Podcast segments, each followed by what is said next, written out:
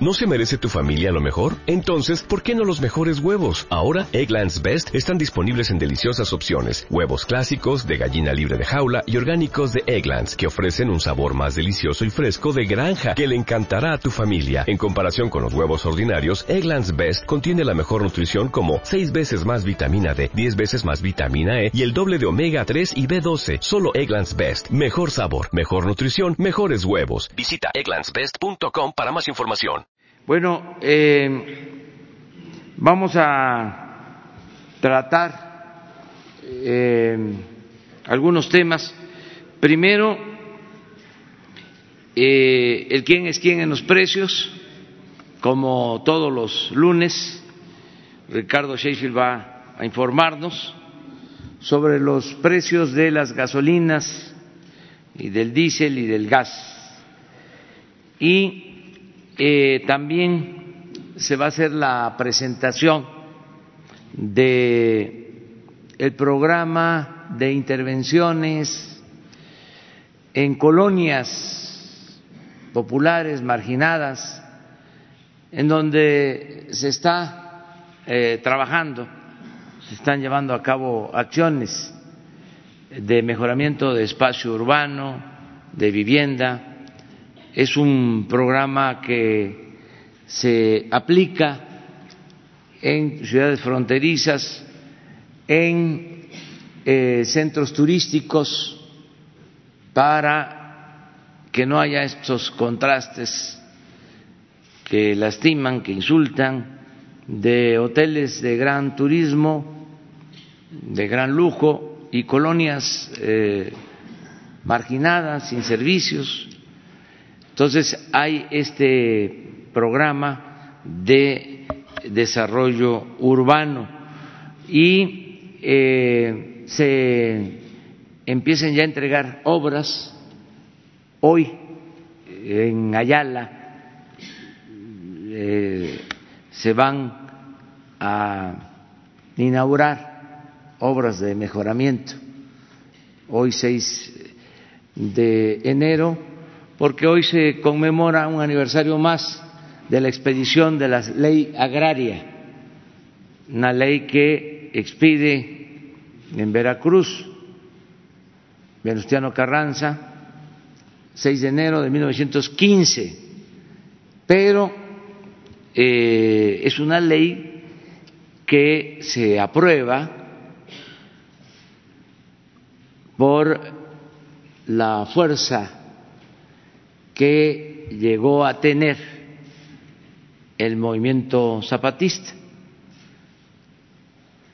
Era la demanda de los campesinos, la demanda de eh, la tierra, aunque ya habían diferencias en las filas revolucionarias, eh, pensando también en quitar la bandera del agrarismo al movimiento zapatista, Venustiano Carranza en Veracruz expide el 6 de enero de 1915 la ley agraria en donde se eh, ya reconocen los derechos de los pueblos a la tierra. Entonces, hoy es un aniversario de las de la ley agraria del 6 de enero. Esto antes se conmemoraba, pero en el periodo neoliberal, pues este, acabaron con el agrarismo, acabaron con el ejido.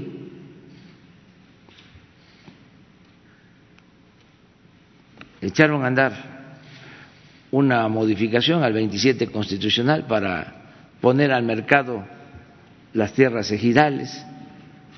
Nosotros no podemos olvidar, porque eh, más de la mitad de la propiedad agraria en México es afortunadamente todavía de campesinos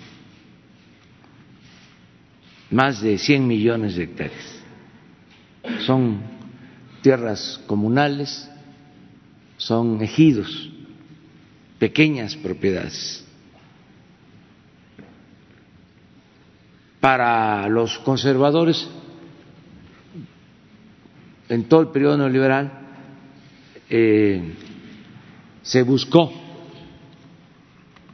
acabar con el ejido y con la propiedad social.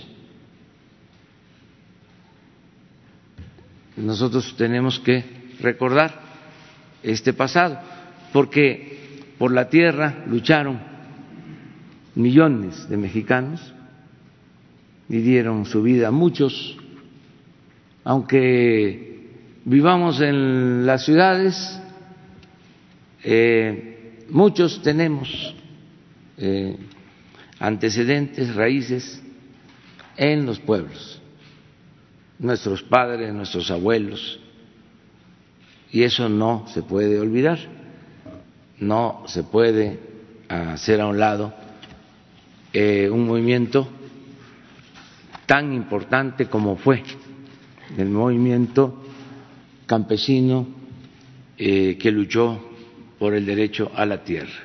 Entonces, hoy vamos a ir a Ayala a inaugurar estas obras para que no nos quedemos solo en el discurso, sino que se haga eh, algo, todo lo que se pueda, en favor de la gente y en favor de los pueblos. Ese es el mejor homenaje que podemos hacer a los dirigentes sociales que lucharon en otros tiempos por la justicia.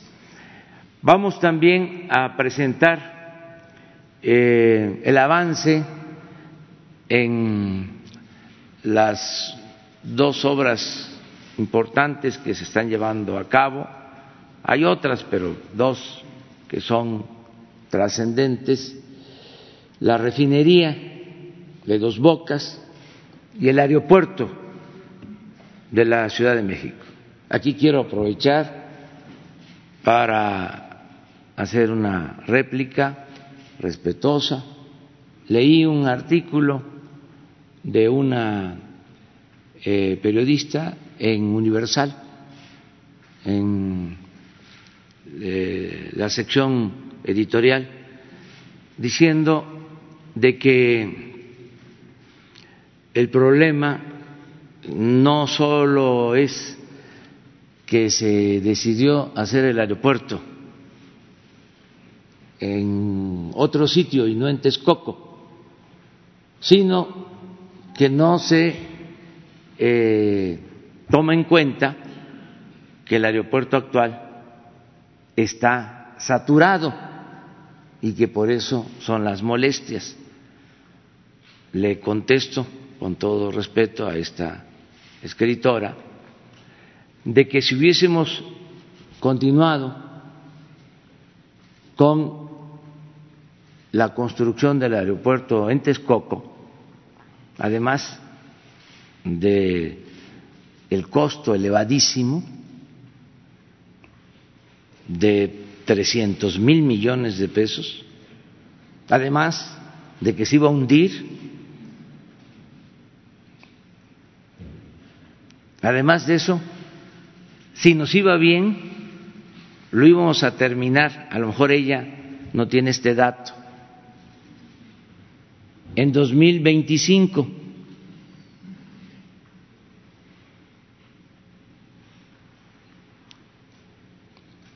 Esto de acuerdo al proyecto de Texcoco. Puedo probar lo que estoy diciendo. En Santa Lucía, el aeropuerto lo vamos a inaugurar el 21 de marzo del 2022.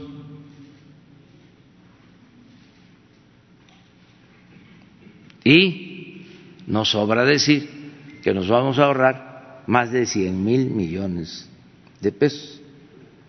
Y se va a construir en tierra firme, en suelo firme. Agrego que estamos rehabilitando el actual aeropuerto, ampliando eh, las alas del actual aeropuerto, mejorándolo, y estamos también por eh, resolver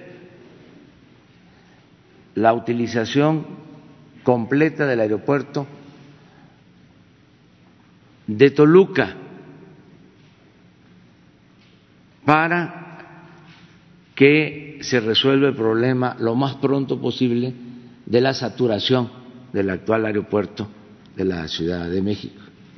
Entonces quería hacer esa precisión, porque a veces se desconocen algunos datos, se editorializa y está bien que no nos vean con buenos ojos, que sean de el agrupamiento conservador,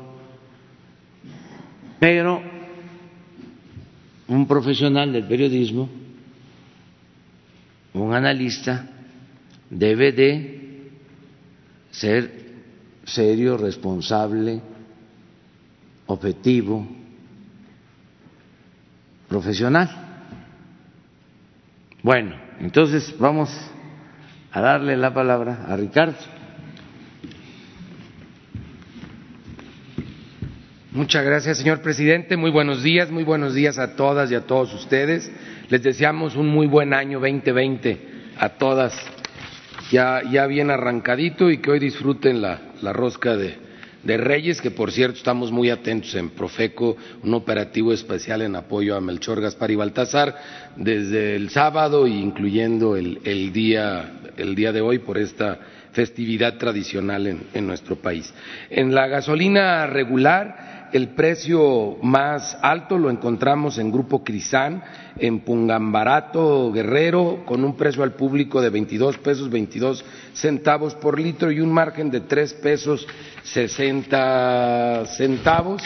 Ahí, ahí hemos visto una concentración de los precios en ciertas plazas, los precios altos normalmente en algún distribuidor en, en, en, particular que aprovecha el que no haya mucha competencia. Aquí lo estamos viendo en Culiacán, Sinaloa. Eh, por eso en esas, en esas plazas estaremos monitoreando con mucho cuidado eh, el, el abuso que se haga de, de, una práctica semimonopólica, no es un monopolio porque se trata de una sola plaza, pero sí en la zona en la cual están trabajando en donde estaremos influyendo por instrucciones del señor presidente para que, como lo hemos mencionado, algún municipio, como venimos trabajando con Otón Blanco, con Chetumal en Quintana Roo, eh, pueda tomar un permiso y operar una, una gasolinera y romper el monopolio que al, algún expresidente municipal o exgobernador tengan en, en, ciertas plazas y distorsionen el funcionamiento del mercado, porque lo que tenemos que cuidar es que funcionen bien los mercados. Donde está funcionando bien y tiene tiempo haciéndolo, Centro Tabasco, que tiene el precio más bajo con el margen más alto, o el mar, margen más bajo, pero un operador y comercializadora del Istmo, un precio al público de 17 pesos 85 centavos por litro, con un margen de 25 centavos. En la gasolina premium, el precio más alto, operadora Agüesú, eh, en la delegación Álvaro Obregón, aquí en la Ciudad de México, con un precio de 22 pesos 69 centavos por litro, un margen de 4 pesos 17 centavos, un margen muy alto, por eso medimos el tema, el tema del margen. Aquí vemos que el corredor industrial del estado de Guanajuato es donde está la presencia de los mayores precios para el, la premium. También por ubicación en donde aprovechan la falta de, de, competencia. León, Guanajuato en particular, con precios altos en, este combustible.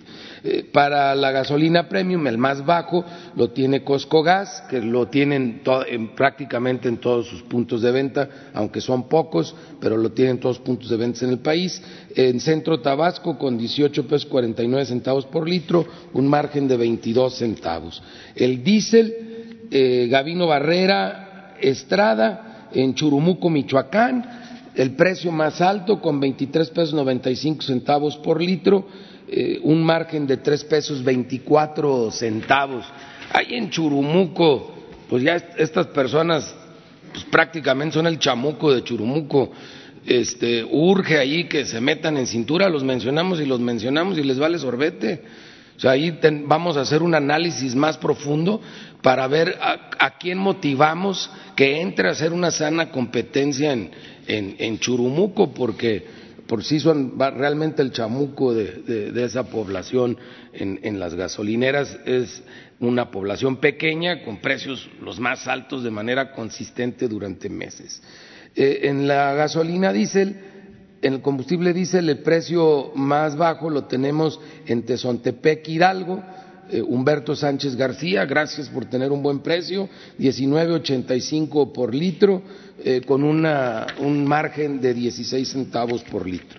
Si lo vemos por marcas, las más caras, Chevron Red Shell, Arco afortunadamente se ha mantenido bajando sus, precios de ser de los más altos, cosa que les agradecemos todos los consumidores. Golf Lagas Orsan eh, con los precios más bajos. Si nos vamos al tema de verificación de gasolineras, atendimos 319 denuncias presentadas a través de la app de litro por litro, que esto también es una app que ayuda mucho. Si vemos que el abuso se da por, zonas, al usar la app en ciudades como León o como Culiacán, Sinaloa o como Churumuco, eh, que hay, que analizar si hay opciones, pero en León sí las hay, en Culiacán sí las hay, con la app podemos ver dónde hay un proveedor mucho más económico y nosotros empoderados como consumidores modelamos el mercado y hacemos que estas personas dejen de, abusar. Se atendieron a través de 98 visitas o verificaciones, según fue el caso. Como ven, algunas gasolineras recibieron muchas, muchas denuncias a través de la app todos se permitieron verificar y hubo inmovilización de 16 bombas eh, por no dar litros de litro. De acuerdo a la app, que no toma en cuenta el margen, el precio más bajo para la gasolina regular, 17.75 en Coatzacoalcos, Veracruz, la más cara, 21.90 en Los Cabos, Baja California. En la premium, la más barata, 18.69 en Centro Tabasco, la más cara, aquí en la Ciudad de México, en la delegación Benito Juárez, 23.19 por litro. El diésel, el más económico en Medellín de Bravo, 19.19 por litro. El más caro, oh, Churumuco, eh, 23.95 en Churumuco, Michoacán. Y eh, en el tema del gas LP, que hay que hacer eh, notar que tanto en la gasolina como en el gas, al igual que en la energía eléctrica, como nos lo ha instruido el señor presidente y lo verificamos a través de Profeco, se ha mantenido una estabilidad en los precios, no ha habido aumentos. Por instrucciones del presidente estaremos presentando el próximo lunes en el tema de energía eléctrica, de gas LP y de gasolina un estudio comparativo para que pueda demostrarse plenamente que, que la política del presidente Andrés Manuel López Obrador se cumple plenamente en todas las áreas del gobierno federal y que no ha habido aumentos en los combustibles y el próximo lunes lo vamos a poder ver con detenimiento eh, con el respaldo de los números que arrojará este estudio que tenemos ya casi terminado.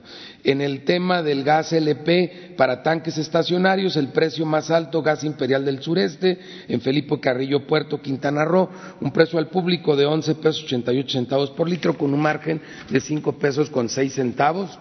Siguen muy altos los márgenes en el gas LP, agradecemos el esfuerzo que hagan los eh, distribuidores, los empresarios de este sector para mejorar ese precio, sobre todo ahora que hace frío, que aumenta la demanda por el gas, lo que son los meses de noviembre, diciembre y enero el más económico que agradecemos a Central de Abastos de Tehuacán, Santiago Miguatuán, Puebla, que ha mantenido por meses el margen más bajo de un peso ochenta y dos centavos, con el precio en consecuencia más bajo de siete pesos sesenta y dos centavos por litro.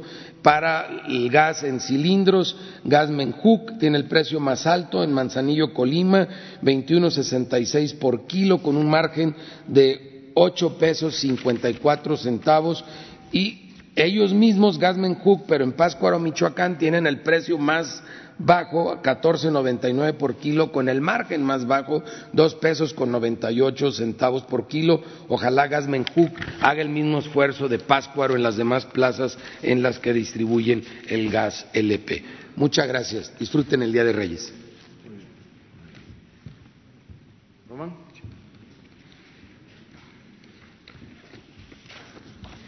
Muy buenos días. Eh, antemano, pues eh, muchas gracias eh, por esta oportunidad. Gracias, señor presidente. Agradezco a los medios de comunicación aquí presentes que nos acompañan.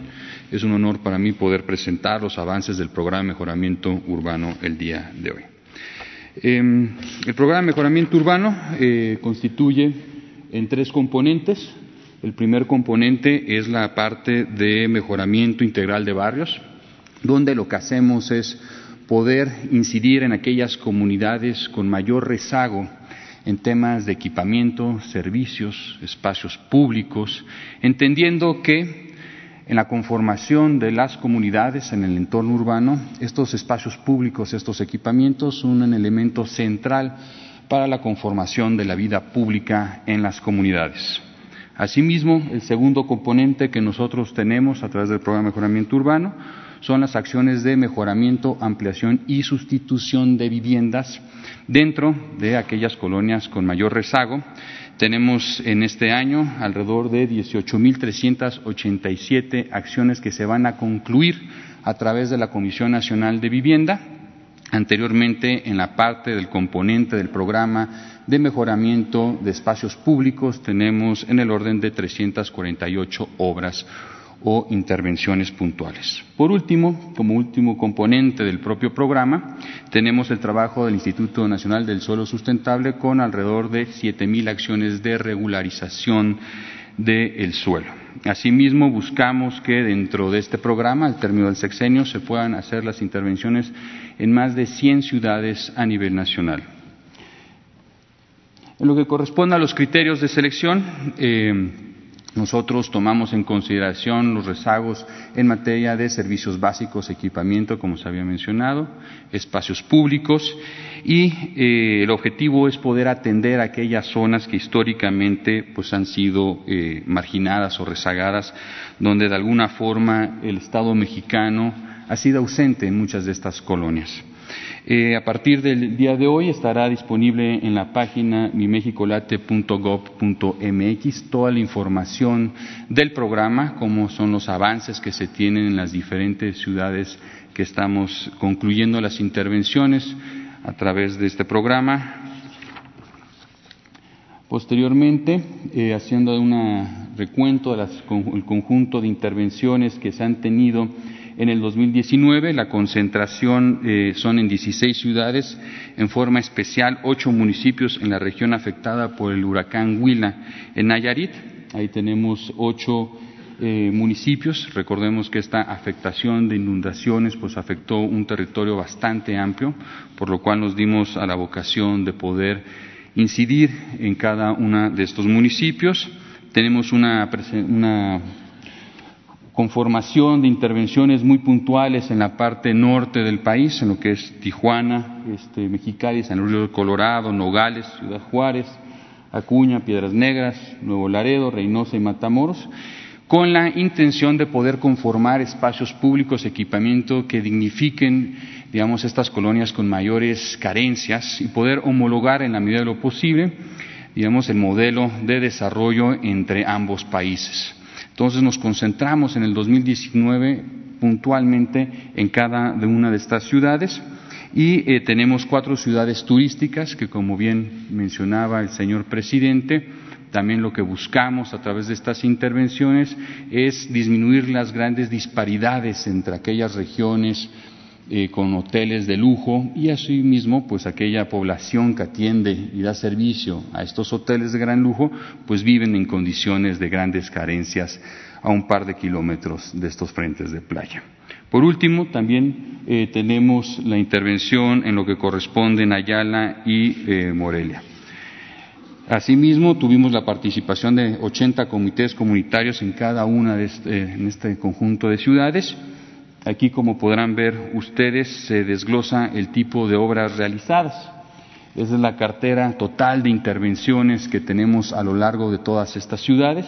Tenemos centros de desarrollo comunitarios, 18 eh, proyectos en, en, proceso de conclusión, centros culturales y recreativos, 10, bibliotecas, 3, unidades y módulos deportivos, algo muy importante dentro del programa, dentro de estas comunidades, 20, estadios y campos de béisbol, 6 que estamos eh, desarrollando, escuelas, 9, centro de salud, 7, mercados, también como un elemento fundamental de la vida pública que se busca reactivar dentro de estas comunidades. Cuatro, rehabilitaciones de equipamientos ya existentes que en colaboración con los municipios, es un programa que se trabaja de forma muy conjunta con las autoridades locales. Nos pidieron la eh, rehabilitación de 68 eh, ya equipamientos existentes, pero que lamentablemente pues son muy deficientes.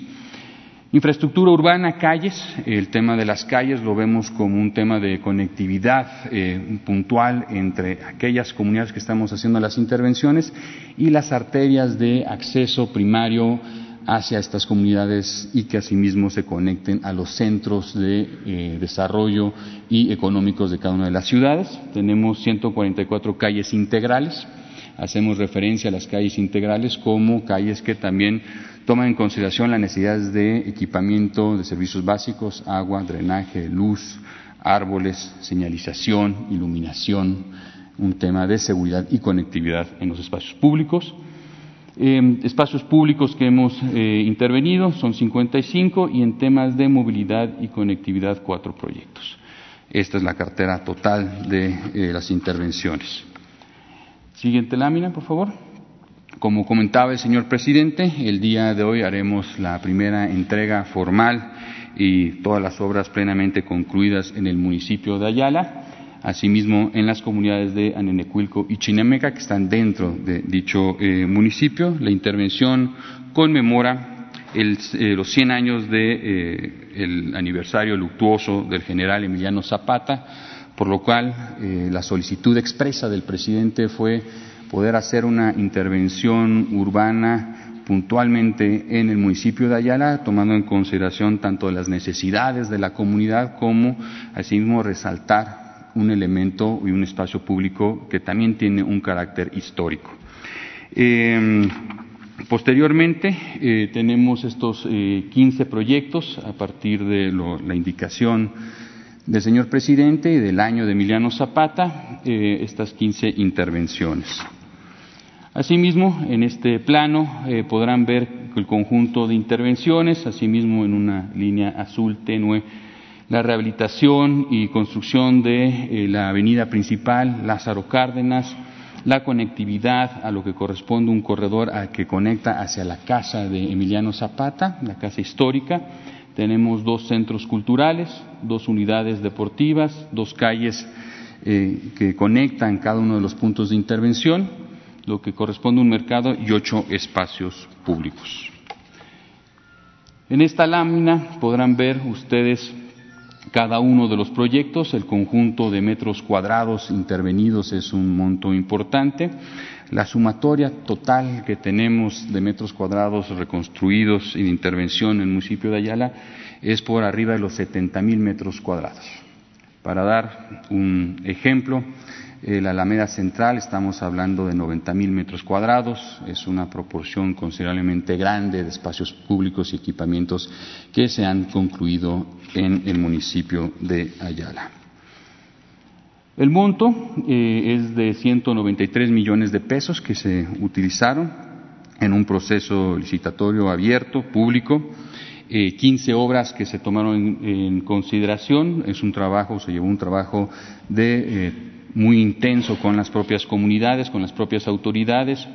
Entonces, ese es un tema fundamental. Aquí tenemos en la imagen la plaza de Necuilco, donde se cambiaron todas las pavimentaciones, se metieron mobiliarios completamente nuevos, luminarias. Los árboles que pueden ver en las fotografías son árboles que se instalaron eh, se, asimismo se trabajó lo que corresponde en la homologación y cuidado de todas las fachadas eh, en la ciudad de Anenecuilco, en la, el acceso principal, en las plazas. Eh, fue un trabajo muy importante que se concluyó en las últimas horas con la participación de las propias comunidades, las propias familias que también participaron en este proceso de mejora de sus propias viviendas y del espacio público eh, de forma inmediata. En lo que corresponde a movilidad, como se había comentado, se intervino la avenida Lázaro Cárdenas. En esta avenida con el trabajo puntual de la Comisión Federal de Electricidad se pudieron remeter todas las duterías de electricidad, se bajaron más de 150 postes, eh, asimismo conexiones de Telmex también se fueron eh, remetidas con la finalidad de poder, digamos, eh, mejorar la imagen de esta avenida principal, que es un punto de conexión fundamental dentro del propio municipio. Eh, asimismo, pues se volvió a poner una carpeta este, de concreto, las, lo las guarniciones, las calles, todo lo que son lo que, la parte de los andadores públicos y las banquetas también se rehabilitaron, se construyeron completamente eh, nuevas. En lo que corresponde en equipamientos, tenemos eh, la rehabilitación y mejoramiento del mercado municipal, una casa de cultura, eh, tenemos también la rehabilitación por completo del Deportivo La Capilla, un, espacio público de mucho uso deportivo también en el propio eh, municipio, eh, algo que nos habían solicitado bastante la propia comunidad hacer la intervención, se llevó a cabo, esta es la imagen de la rehabilitación del lienzo charro en el municipio. En lo que corresponde en la parte histórica, que como bien comentaba el presidente, es un día importante en materia agraria, también en conmemoración de este, importante hecho de haber concluido estas obras en el municipio de Ayala. Tenemos la rehabilitación de la Casa Museo Emiliano Zapata. En el fondo podrán ver la intervención de un espacio público y cultural en la inmediación de eh, la Casa Emiliano Zapata, un trabajo arduo e interesante con el INA que se llevó a cabo, lo que corresponde también el sendero seguro y la rehabilitación de lo que es conocido la piedra encimada en, en lo que, la parte de Chinameca, aquel punto histórico que previo a que el general Zapata bajara a Chinameca eh, fuera asesinado. Eh, también se hizo una rehabilitación de todo este sendero eh, a lo largo del propio municipio. Por último, eh, pues bueno, el programa de mejoramiento es un eje fundamental del trabajo del Gobierno federal para poder dignificar los espacios públicos y poder otorgar oportunidades de desarrollo en aquellas comunidades con mayor rezago, donde, además de las carencias en servicios, equipamientos y espacios públicos, como eh, rezago en materia de vivienda, eh, asimismo, pues un tema fundamental es la calidad del espacio público. Ponemos fundamental atención de que cada intervención cumpla con los criterios que nos solicitan las propias comunidades, que nos solicitan los gobiernos estatales. Es un trabajo de investigación y trabajo en campo para poder determinar puntualmente la cartera de inversión en cada una de estas ciudades. Es muy diferente cada una de las, carteras de inversión. Esto responde también a la posibilidad de poder obtener espacio de intervenciones en cada una de estas ciudades. Eh, como en el caso de Acapulco, ha sido más complejo. En el caso de este, Matamoros, Nuevo Laredo, cada una de las ciudades pues, responde a necesidades mucho más puntuales. Se ha trabajado en este año pasado, en 2019, con el Instituto Politécnico Nacional, que nos apoyó en la conformación e investigación en campo para poder determinar de forma precisa cada una de estas diferentes intervenciones. Eh, y para concluir, pues vamos a presentar un breve video sobre el programa de mejoramiento urbano y las intervenciones que se están llevando a cabo y que se van a concluir dentro del primer trimestre del actual año. Muchas gracias. Es cuanto, señor presidente.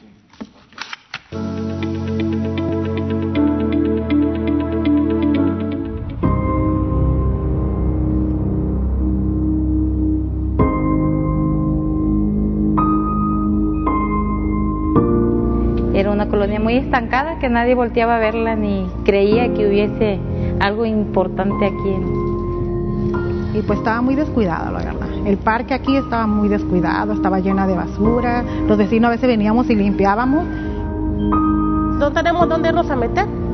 No hay nada que hacer en las tardes, pues hay que venir aunque sea al parque. Recuperar el espacio, que era un espacio lleno de basura, un espacio pues para delincuencia pues a mí en lo personal no me ha tocado ver que se invirtiera tanta cantidad, o sea, en, en un parque aquí en la colonia, ¿verdad?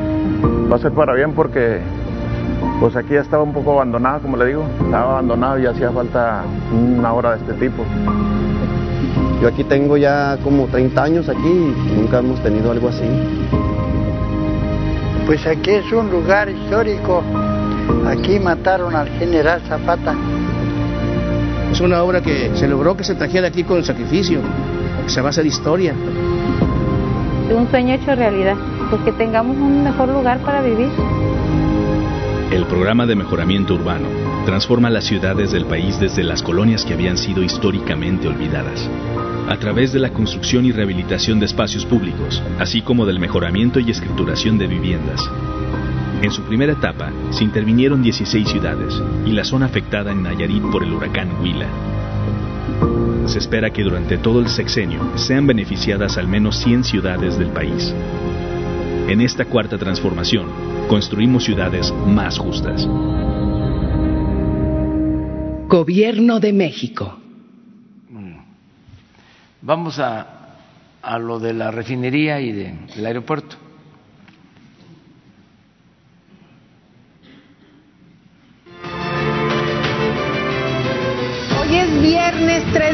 De este año nuevo 2020.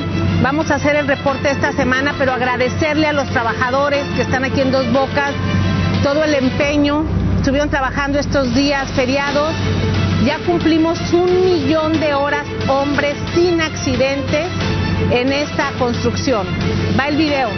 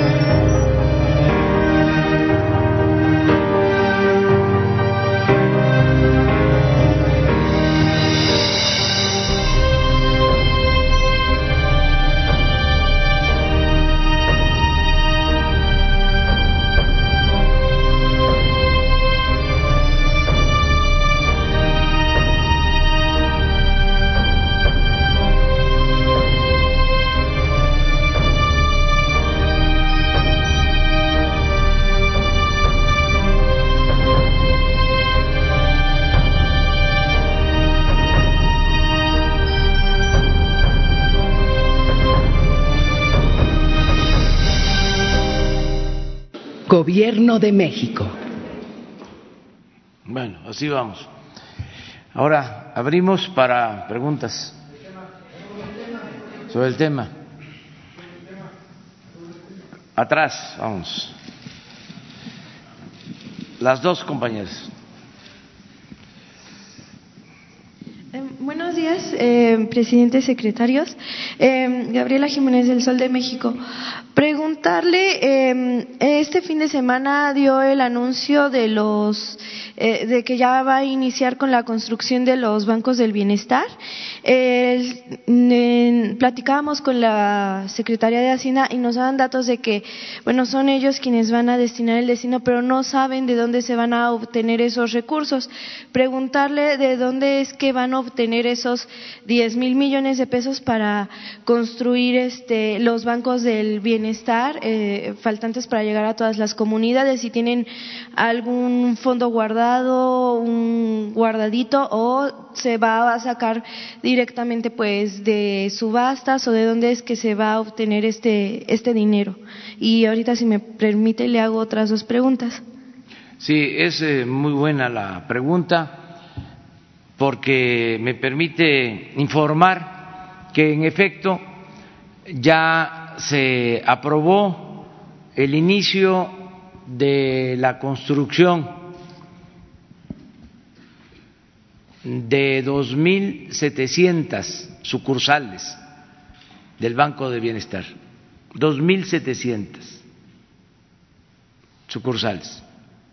Este año se van a construir 1.350 y el año próximo el resto, las otras 1.350 sucursales. Para que la gente que está recibiendo su apoyo, sean adultos mayores, personas con discapacidad, becarios, los que están Sembrando Vida, los jóvenes que están en el programa Construyendo el Futuro, todo lo que dispersamos eh, se pueda acercar lo más posible a donde está la gente y sobre todo donde eh, viven los más pobres de México, las comunidades más apartadas, marginadas. Se tiene que tomar en cuenta que de los cerca de 2.500 municipios, Solo hay sucursales bancarias en aproximadamente mil, es decir, en mil quinientos municipios no hay una sucursal bancaria. Y estoy hablando de las cabeceras municipales. Entonces estamos enfrentando el problema que se dispersan los fondos, pero en estados como Chiapas, Oaxaca, Veracruz y otros estados tienen que ir a cobrar, a recibir sus ayudas, sus apoyos a sucursales bancarias que están a tres horas o a cuatro horas de donde viven.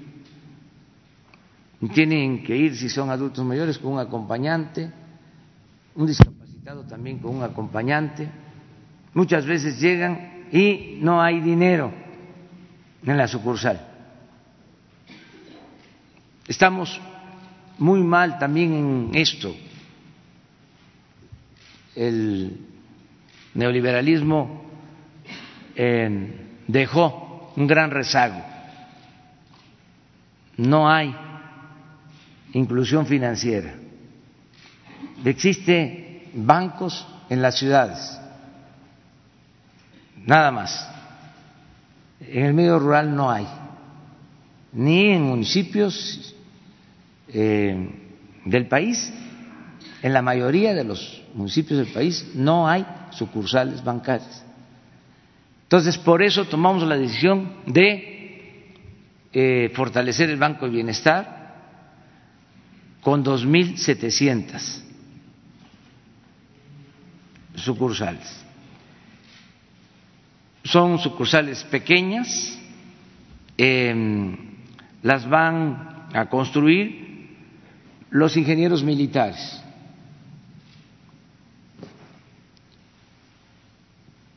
Las primeras 1.300,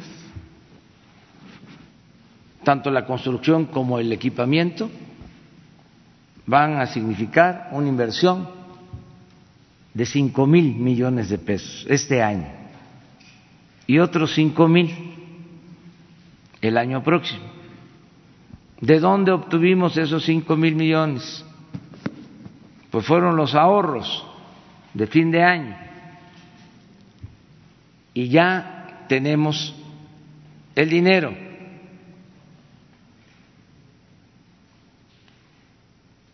Y está por firmarse el convenio con la Secretaría de la Defensa para la construcción de las más de 1.300 sucursales del Banco de Bienestar.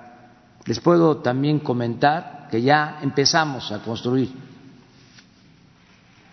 ya se inició, ya estamos trabajando, porque tenemos que hacer como 100 al mes.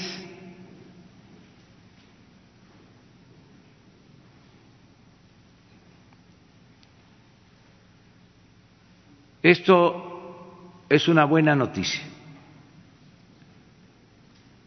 para los de Amatán, que ahora que fui no este tenían forma de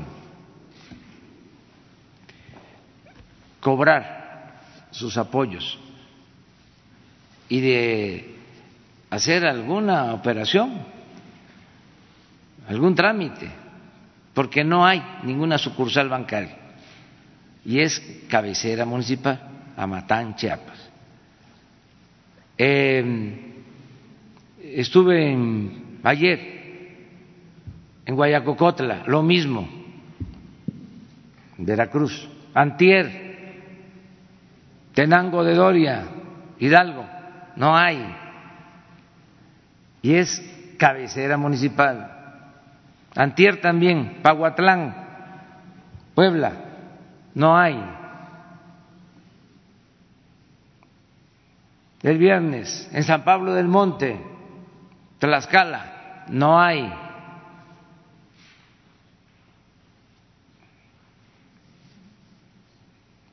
Por eso este programa. Y también les informo que ya comenzamos con la conectividad para el Internet. Se creó la empresa Internet para Todos, que es una filial de la Comisión Federal de Electricidad ya se tiene la empresa, ya se tiene el permiso, la concesión, para que esta empresa que no tiene fines de lucro pueda instalar y dar el servicio de Internet en todo el territorio nacional. Tres, el proyecto significa una inversión de 10 mil millones de pesos. Ya comenzamos. Ya también se tienen tres mil millones otorgados a la empresa. Porque esto sí nos va a llevar tres años. Vamos a terminar en el 22. 20, 21 y 22.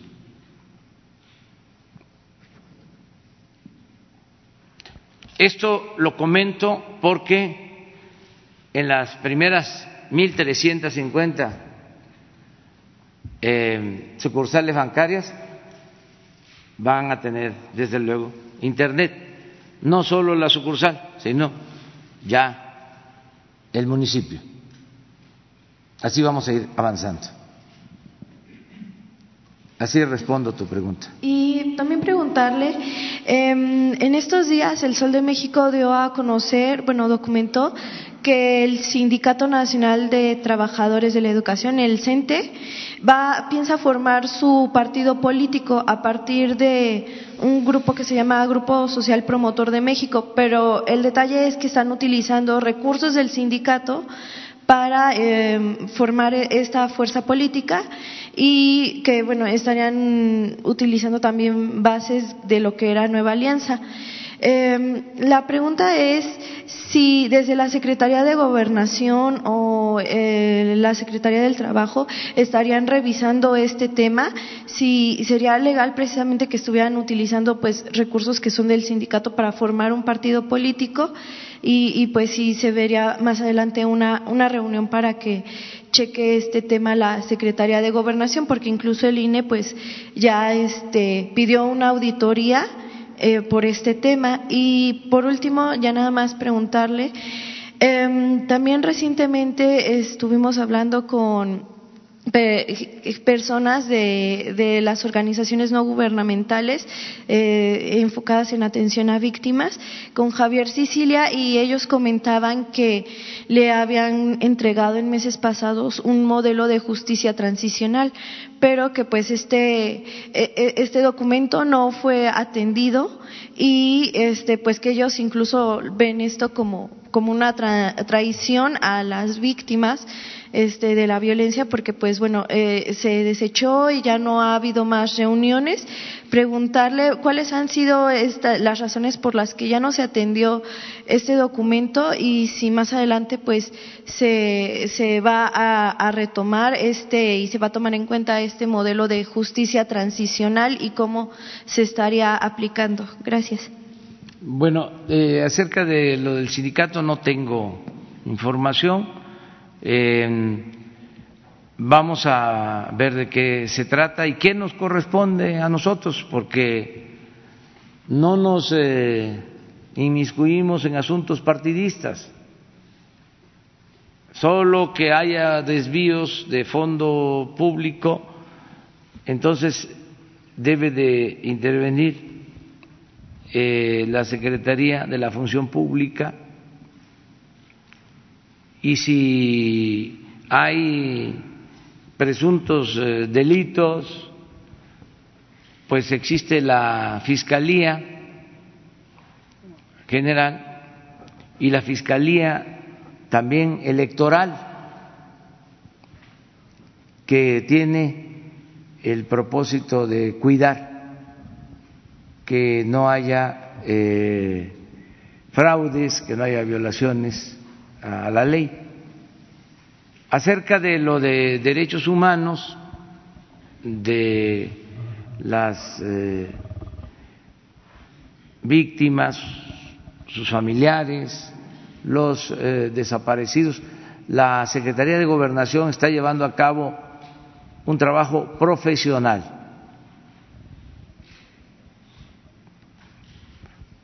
Aquí se ha informado de lo que te está haciendo. Le voy a pedir a Alejandro Encinas que les informe,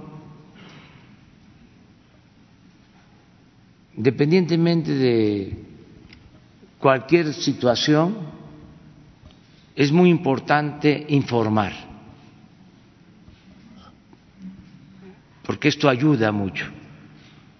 A veces se hacen juicios eh, a la ligera, sin que se tengan todos los elementos, sin la información. Y puede ser hasta responsabilidad nuestra o culpa nuestra. Por eso, cada vez que se requiera, van a estar aquí los servidores públicos informando. Es nuestra responsabilidad. Eso es lo que puedo comentarte. Pero, este, ¿qué pasó con el documento de justicia transicional? Eh, eh, ¿sí, sí, lo está, sí lo retomaron, está congelado, ¿dónde está? ¿No le ha comentado nada Alejandro Seguramente este, Alejandro Encinas nos va a informar sobre este tema en general y ayuda mucho. Va a haber una conferencia a las 12. Bueno, le vamos a pedir que informe sobre este tema, sobre tu pregunta. Gracias, presidente. Nancy Rodríguez de Oro Sólido. Eh, eh, buenos días, eh, doctor Meyer. Este sector estaba muy abandonado precisamente en los sexenios anteriores y basta citar que su ah, antecesora pues fue Rosario Robles, que está ahorita en prisión por desvío de fondos. Entonces, eh, usted acaba de destacar, hay que dignificar estas zonas eh, marginadas. Eh, doctor Meyer, ¿quiénes están participando en este reordenamiento? ha sido un crecimiento irregular, plagado de corrupción, de despojos, de tierras este, expropiadas ilegalmente, muchas de ellas. ¿Qué modelo está siguiendo usted para recuperar esta dignidad de este, compatriotas en, en, todo México. Em, para encabezar este programa, eh, eh, de quienes eh, se está rodeando, eh, doctor Meyer, es muy lastimoso nosotros como periodistas que viajamos a todas estas zonas, pues ver a la gente que vive sin pavimentación, sin luz, sin agua. Es muy denigrante incluso para nuestros este, compatriotas.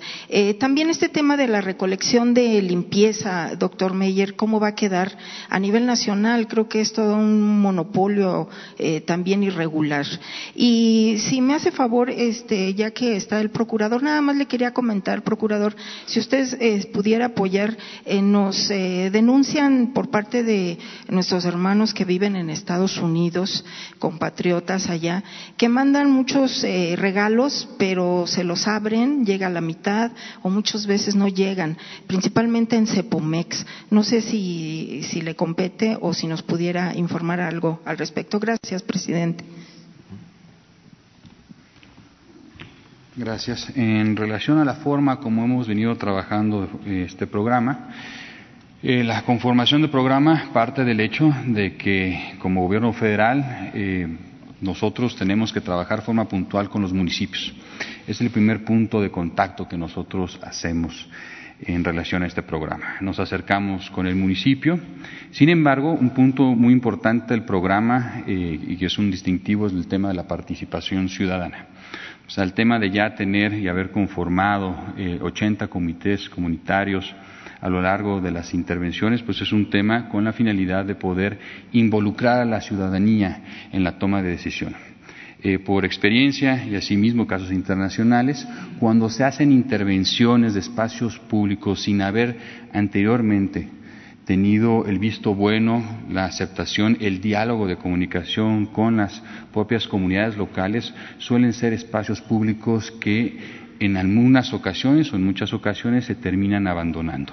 Entonces, un tema importante que, digamos, un trabajo que no se ve, se ve la obra pública, pero atrás hay un respaldo de participación ciudadana en cada una de estas comunidades y trabajo con los municipios. Eh, el año pasado, en el 2019, trabajamos con el Instituto Politécnico Nacional, digamos una instancia profesional técnica que nos apoyó a determinar de forma neutral, como un actor neutral pero técnico, cómo tiene que ser el mecanismo de intervención a cada una de estas comunidades.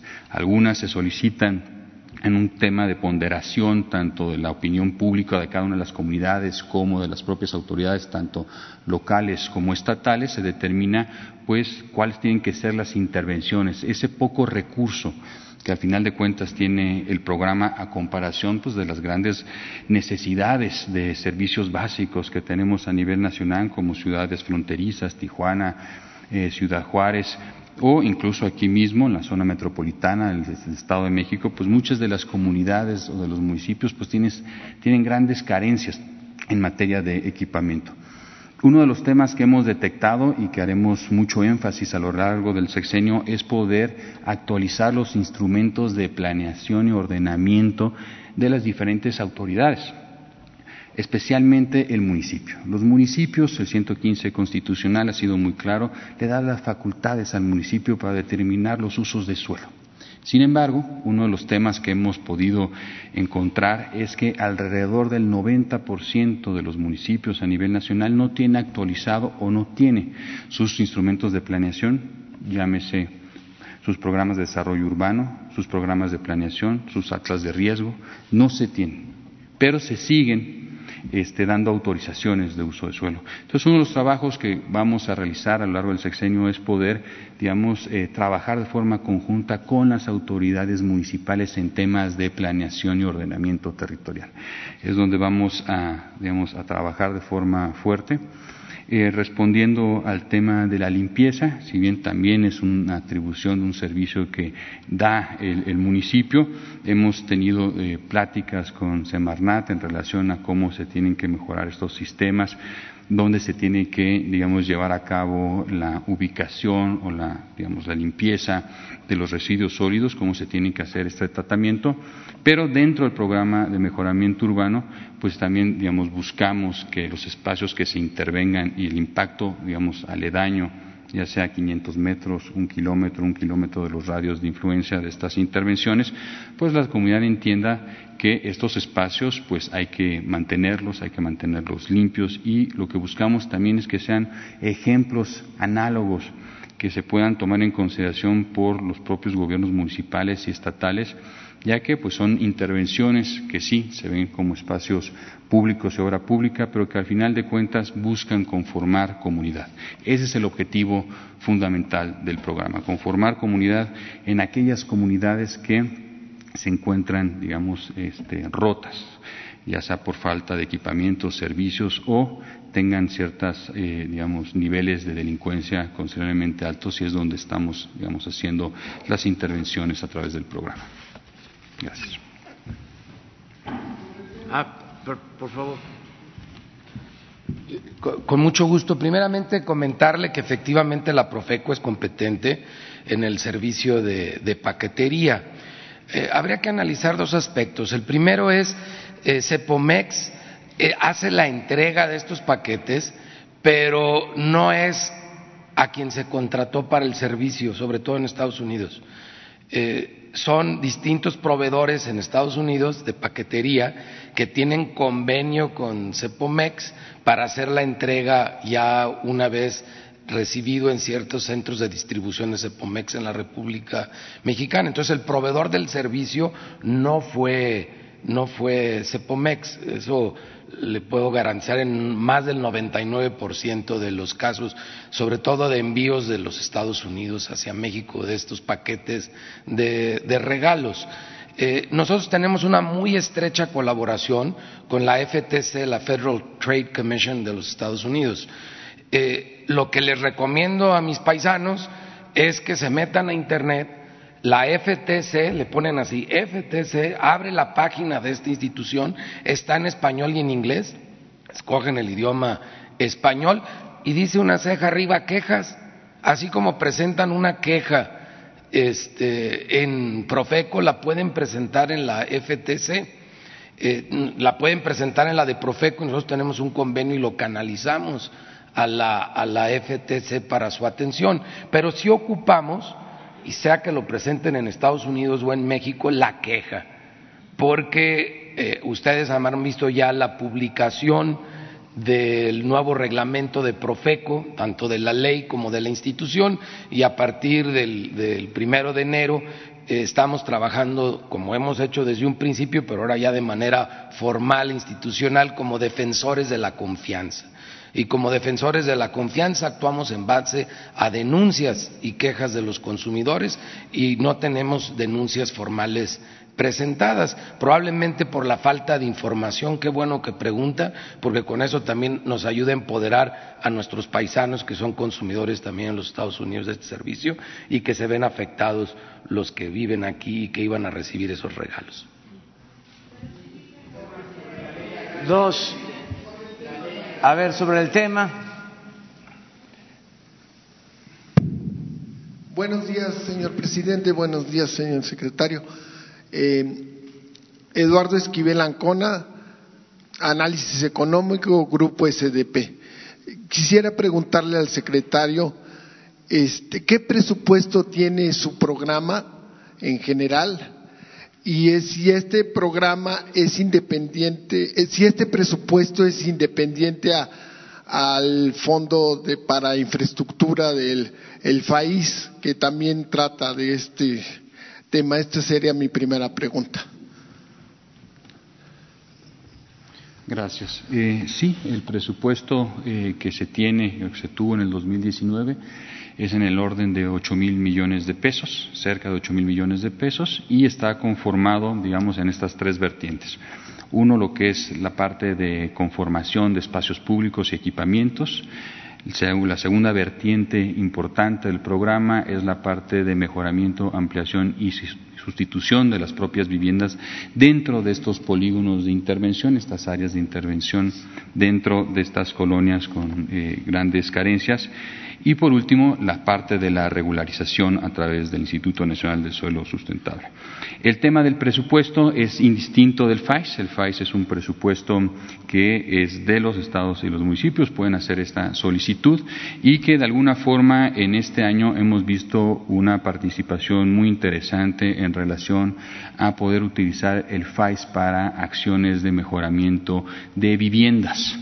Es, es, un recurso que hoy en día y hemos incluso ya trabajado y comentado esto con el secretario de Hacienda, que los estados pueden hacer uso ya no solamente de este fondo que en muchas ocasiones se utilizaba para temas de bacheo, temas de, de calles, pero había una poca, digamos, un poco uso en relación al tema de vivienda. Y que afortunadamente en relación a las modificaciones que se hicieron para la operación del fondo, ya hoy en día los estados ya pueden afortunadamente hacer uso de este recurso que es de ellos para poder llevar a cabo acciones de mejoramiento de viviendas de aquellas eh, poblaciones o aquella eh, parte de, del México que hoy en día no tienen lamentablemente eh, forma de poder acceder a estos mecanismos de financiamiento. La otra pregunta sería, este, ¿Tiene contemplado el programa atender a los municipios, a los 112 municipios donde pasará el tren Maya?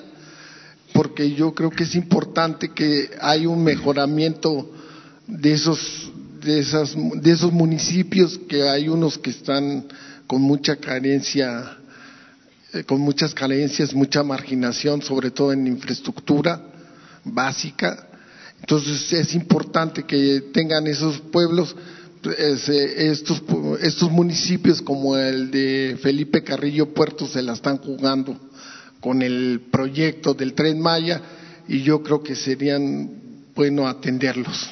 Claro, sí, hemos, eh, si bien vieron en la presentación, Solidaridad es una de las eh, ciudades que estamos haciendo la intervención en Quintana Roo eh, y al mismo tiempo un tema fundamental y que hemos venido trabajando con Fonatur es el tema del trabajo con los municipios, porque si bien obviamente el proyecto del tren Maya va a traer grandes beneficios de desarrollo regional a las diferentes localidades y áreas de intervención, la Secretaría, por atribuciones en materia legal, eh, venimos trabajando con Fonatur y también con los gobiernos municipales para acentuar lo que se había comentado anteriormente, poder actualizar sus instrumentos de planeación, ya que esos instrumentos de planeación tienen que ser aquellos que determinen cómo el municipio tiene que atacar las principales carencias en temas de equipamientos y servicios dentro de sus propias áreas de trabajo. Entonces, algo que vamos a realizar y que hoy en día venimos trabajando a través de un programa que tenemos de fomento para que las autoridades locales puedan actualizar sus instrumentos y los tengan al día. Entonces es un tema que eh, venimos trabajando, ya arrancamos con ciertas ciudades eh, que están, digamos, en la ruta del tren Maya y que vamos a seguir y vamos a reforzar las acciones en este año para que a la hora de que ya se ponga en implementación el trayecto y el tren Maya, asimismo los municipios, las ciudades donde se tengan las estaciones, pues tengan previsto todos los equipamientos y servicios que posiblemente requieran a futuro y que a su vez pues esto se ha reflejado en sus programas de desarrollo urbano y en sus políticas digamos de eh, intervención dentro de sus propios municipios. Muchas gracias.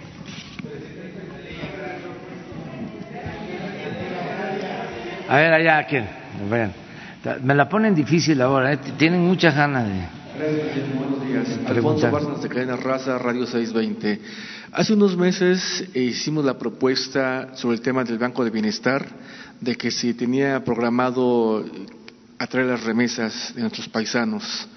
Eh, ya sería como un hecho informales a los condicionales de que sí el banco va a ser utilizado también para las remesas y en segundo punto presidente qué seguridad van a tener precisamente las personas que vayan a esos lugares donde apartados, sabiendo cómo está la situación de nuestro país en materia de inseguridad. ¿Quién va a estar bajo, quién va a cuidar los, bancos, si la Guardia Nacional o el Ejército? Gracias. Sí, miren, em, en el caso de las eh, remesas se está llevando a cabo un seguimiento para saber eh, quién es quién en el cobro de las comisiones para dar opciones alternativas. No es el propósito que eh, el Banco de Bienestar eh, se haga cargo de eh, todo lo relacionado con las operaciones o servicios bancarios. Eh, si tuvimos que hacer esto, de crear estas eh, sucursales, y a lo mejor se va a ampliar, es porque no ha cumplido la banca comercial. O sea, lo tenemos que decir, porque les ha faltado un poco de dimensión social.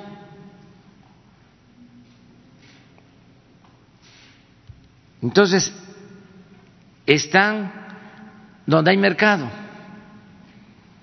donde ellos consideran que tienen clientes, porque prevalece el negocio, lo mercantil. Claro, esa es su función de las instituciones bancarias particulares. Pero en esta nueva etapa se tiene que pensar de otra forma.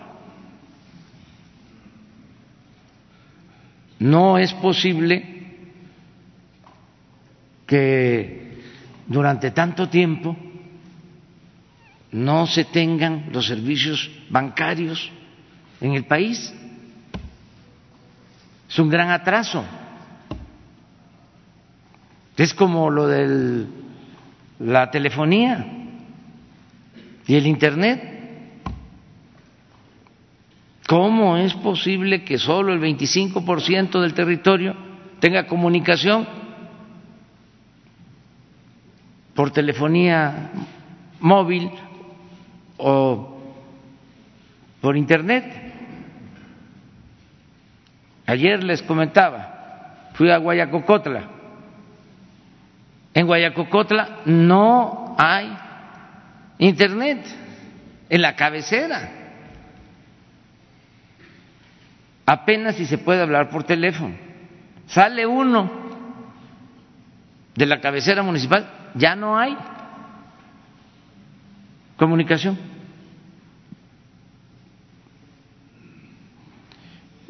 Entonces, por eso el Estado tiene que eh, cumplir con su responsabilidad social. Y en este caso del banco, a nosotros nos importa mucho porque como nunca se están dispersando fondos para la gente que vive en las comunidades más apartadas. Nosotros dispersamos nada más de programas de bienestar 300 mil millones de pesos al año. Y nada más lo que nos vamos a ahorrar de comisiones por la dispersión va a ser una cantidad importante que hace autosuficiente al Banco de Bienestar y da un servicio social muy importante. Entonces, lo que queremos primero es que el Banco de Bienestar se ocupe de la dispersión de los fondos de los programas de bienestar. Porque eso es lo que más necesitamos. Ya les explicaba yo, de que no hay bancos y se tiene que desplazar la gente a largas distancias para poder eh, cobrar sus pensiones, sus, sus apoyos. Entonces, eso es lo primero. Una vez que se consolide, ya dispersando los fondos de los programas de bienestar, entonces ya pueden entrar otras este, acciones o se pueden dar otros servicios. El de eh, las remesas, porque a esas comunidades es donde llega la mayoría de las remesas. Entonces es otro servicio. Y luego los servicios de el otorgamiento de créditos a tasas bajas, la captación de ahorros, ya lo que tiene que ver con las funciones bancarias, que también durante el periodo neoliberal se fueron haciendo a un lado. Antes en los bancos se depositaba dinero, se tenían los ahorros y se obtenían créditos. Esa era la función principal. Todo esto fue cambiando y ahora los bancos tienen eh, otras prioridades. Muchos en un periodo después del FOBAPROA vivían de los intereses que cobraban al gobierno por la deuda pública, por el FOA-PROA y demás. Entonces la función de otorgar crédito, de prestar dinero, se fue haciendo a un lado y sigue todavía faltando que se entreguen créditos a medianos, pequeños empresarios. Sigue eh, habiendo falta de este servicio, aunque eh, hay eh, más avance también, hay que decirlo, en cuanto a los servicios bancarios en general. No así en los servicios que se prestan o que se deben de prestar a las comunidades más apartadas. Eso es por lo de tu pregunta, pero sí, primero es consolidar al Banco del Bienestar, porque el que mucho abarca, poco aprieta. Si estamos pensando que el banco se va a ocupar de todo, va a terminar por no este, funcionar adecuadamente. Y en el caso de la seguridad, estamos buscando también la creación, se está pensando en la creación de eh, un grupo para la seguridad y el traslado de valores. ¿Cómo funciona, por ejemplo, el DN3 de abasto de combustibles? Puede ser. ¿Quiénes manejan las pipas que se adquirieron para que no padeciéramos de desabasto de gasolinas? Eh, hay un plan, las más de 600 pipas las maneja el ejército. Cargan, por ejemplo, en Tuxpan y traen la gasolina a la Ciudad de México. Y vienen convoyes, caravanas, con el cuidado del ejército. Y no hemos tenido afortunadamente problemas. Están bien administradas, bien operadas las pipas para transportar la gasolina. Tomamos muy buena decisión de comprar este equipo y ya no tener ese problema que enfrentamos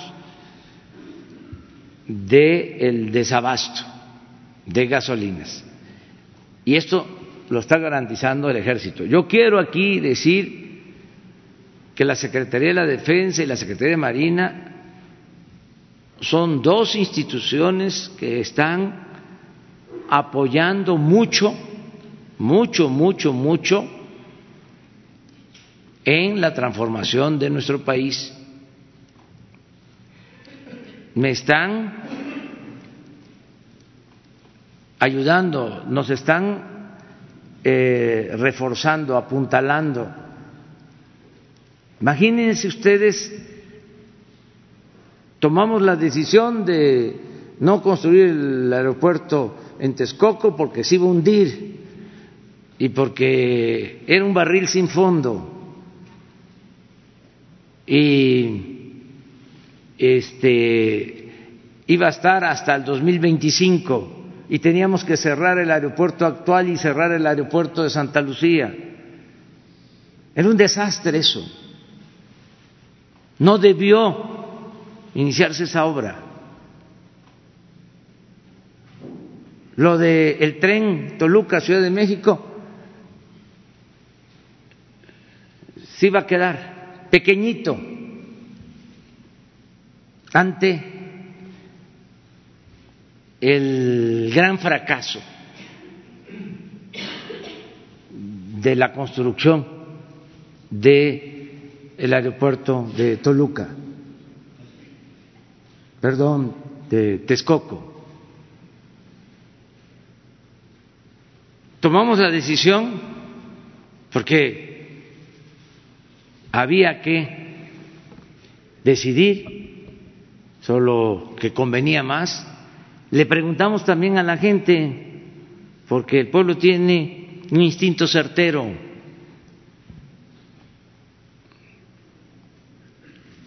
Pero ¿por qué también eh, tomé yo la decisión? Vamos, adelante, a Santa Lucía.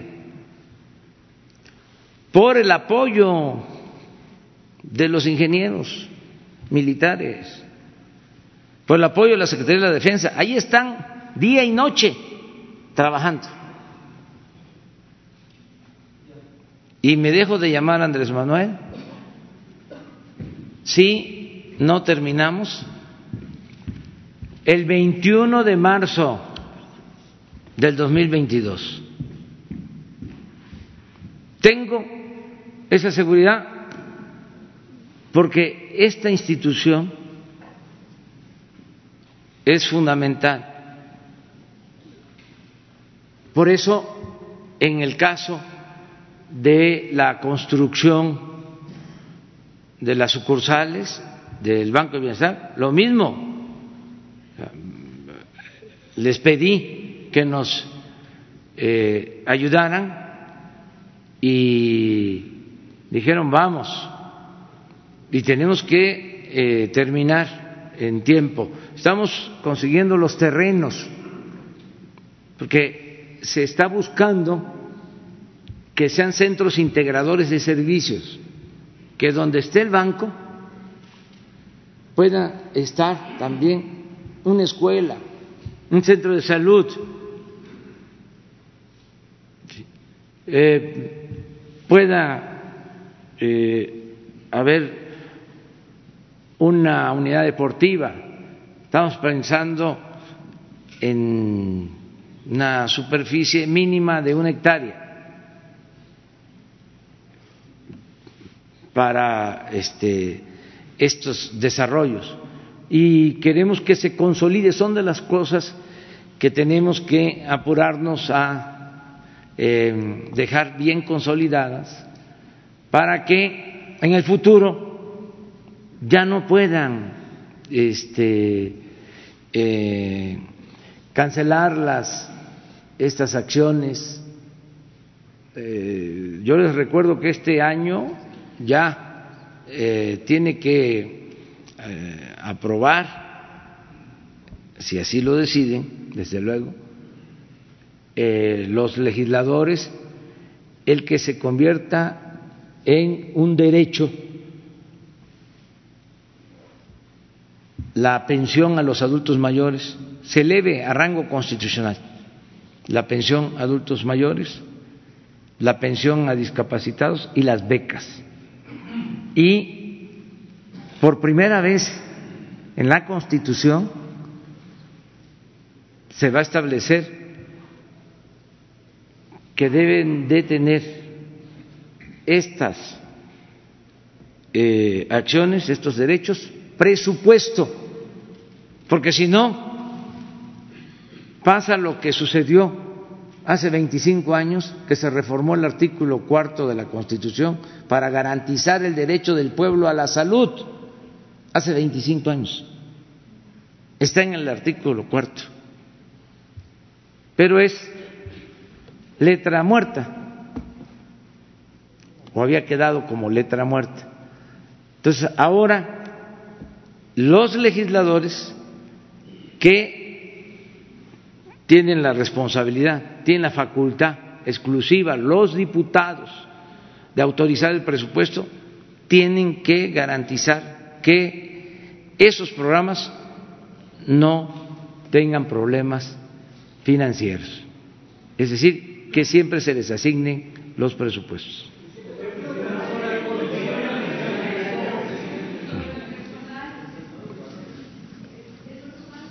Ahora, ahora les, eh, permíteme de una vez para. Miren, se está capacitando ya. Empezada, eh, ha empezado la selección de quienes van a hacerse cargo de todas las sucursales. Creo que son tres o cuatro por sucursal.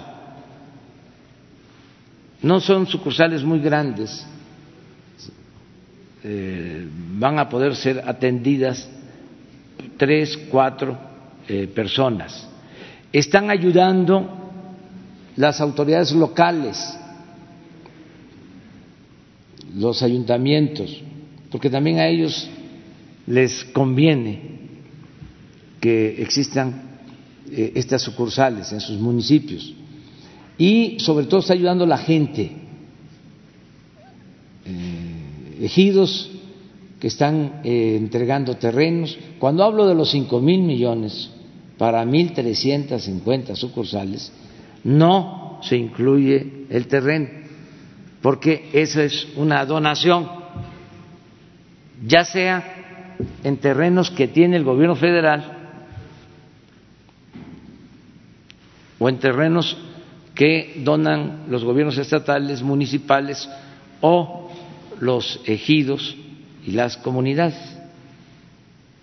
Y se va a capacitar a todo el personal y van a tener eh, sistemas de Internet y todas las instalaciones modernas de un banco.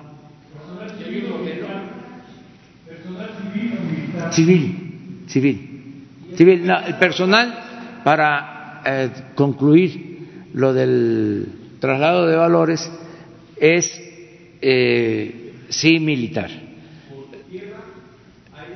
Sí, por donde se necesite, porque estamos hablando de los lugares más apartados.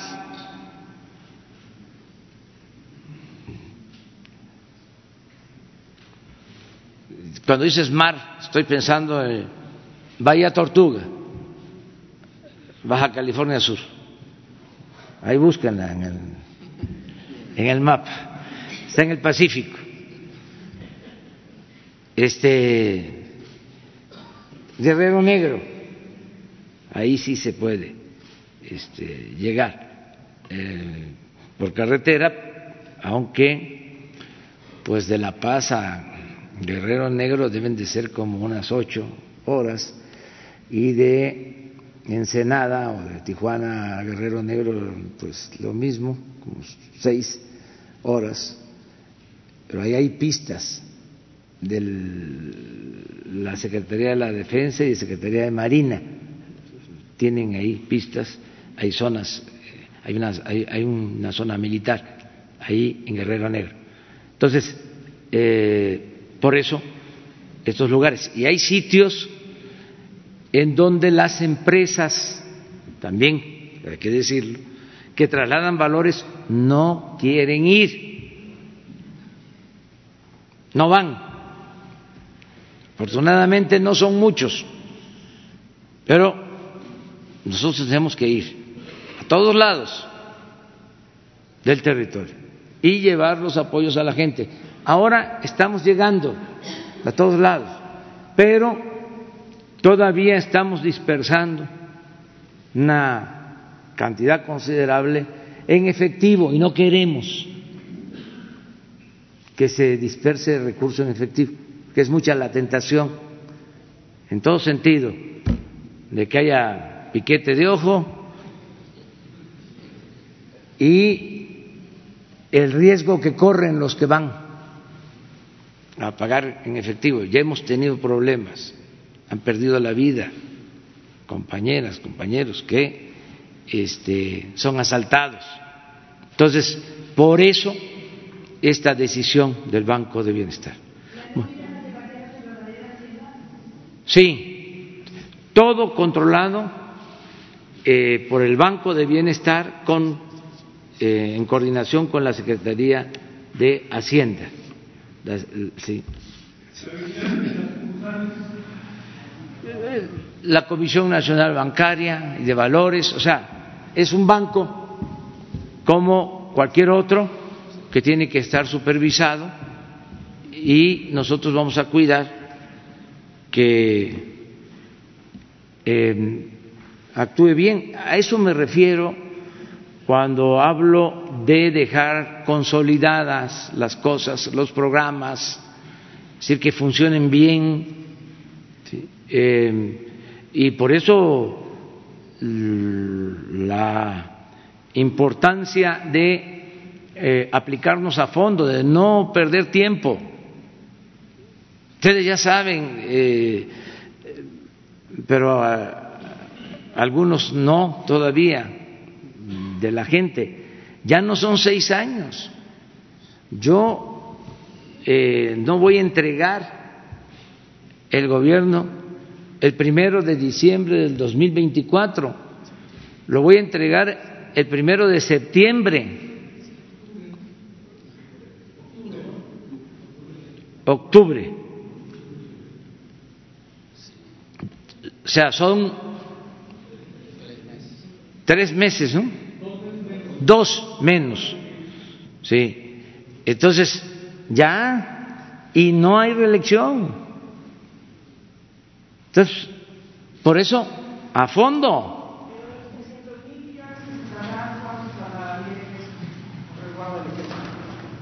Pues una cantidad considerable, porque de esos 300 mil hay eh, recursos que eh, se distribuyen en las ciudades y que hay convenios con eh, las empresas que distribuyen valores. Sí, básicamente es para las sucursales del Banco de Bienestar más apartadas. Por ejemplo, aquí en la Ciudad de México van a haber 21 sucursales. Son muy pocas. Pero en Chiapas, pues van a ser como 300. Y en Oaxaca lo mismo. ¿Dónde hay menos eh, infraestructura? Yo voy a estarles informando, así como informamos eh, sobre el aeropuerto, sobre la refinería. Ya quiero empezar a informarles igual de eh, el istmo, del tren Maya y también de cómo vamos avanzando con la construcción de sucursales, cómo vamos avanzando en el Internet, qué comunidades ya tienen servicio de Internet. Aquí vamos a ir dando a conocer. El modelo de la sucursal, presidente. El modelo es eh, único, es un solo modelo, ¿sí? este, para poder avanzar eh, como lo tenemos que hacer, hacer las 2.700 en dos años. Ese es el compromiso. Eh, con el apoyo de los ingenieros militares. Me río porque se han portado muy bien, muy bien, y este y no eh, se echan para atrás en nada. Este siempre me dicen sí se puede, sí lo hacemos, va y quedamos en trabajar el fin de año para conseguir terrenos y todo, y ya tuve una reunión con ellos el día 2 eh, y ya me dan la noticia de que ya habían empezado dos. Y ya deben de estar este, avanzando en dos y ya tienen conseguidos 30 terrenos, pero se necesitan 100 eh, este, terrenos cada mes para poder terminar en el tiempo. ¿Y en cuestión del software, presidente, estarán rentándolo o pedirá Microsoft que los apoye? Para hay, hay convenio con algunas empresas, nos están ayudando, estas empresas nos están ayudando con asesoría. Eh, yo les eh, voy a exponer el programa más adelante, no yo, sino los técnicos que están a cargo de eh, este plan, son de primera, de lo mejor que hay, y tienen asesoría con estas empresas que están también ayudando, eh, sin cobrar, porque ya no hay este, pago de despachos, de asesores, todo el mundo está colaborando, todo es voluntario. Y a nosotros nos toca, nos gusta bastante pues el violín. Ok, eh, presidente.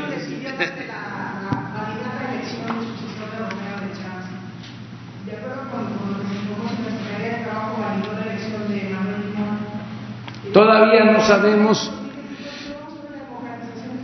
Todavía no sabemos por qué quedamos y se nos ha ido pasando el tiempo de que iba a estar con nosotros la secretaria del trabajo. Vamos a pedirle en esta semana que venga, que nos informe cómo está lo del sindicato petrolero y cómo está lo de eh, el cumplimiento de la ley para eh, llevar a cabo la democracia en los sindicatos. Se van a democratizar todos los sindicatos. Hay que esperar eso. Yo, vamos a esperar a que este, nos los explique, nos los explique Luisa María, alcalde. Sí, pero tiene que haber elecciones en todos los casos. Es que nos los exige la Constitución. Además es una convicción, tiene que haber democracia sindical. Es eh, un compromiso.